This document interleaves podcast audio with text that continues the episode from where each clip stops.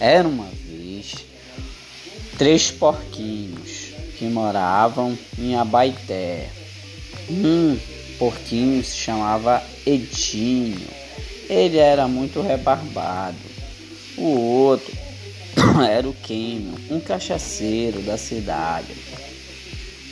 O quarto porquinho, mais lindo de todos, era o Edivaldo, o mais organizado, o que tinha mais possibilidade de, de se dar bem na vida.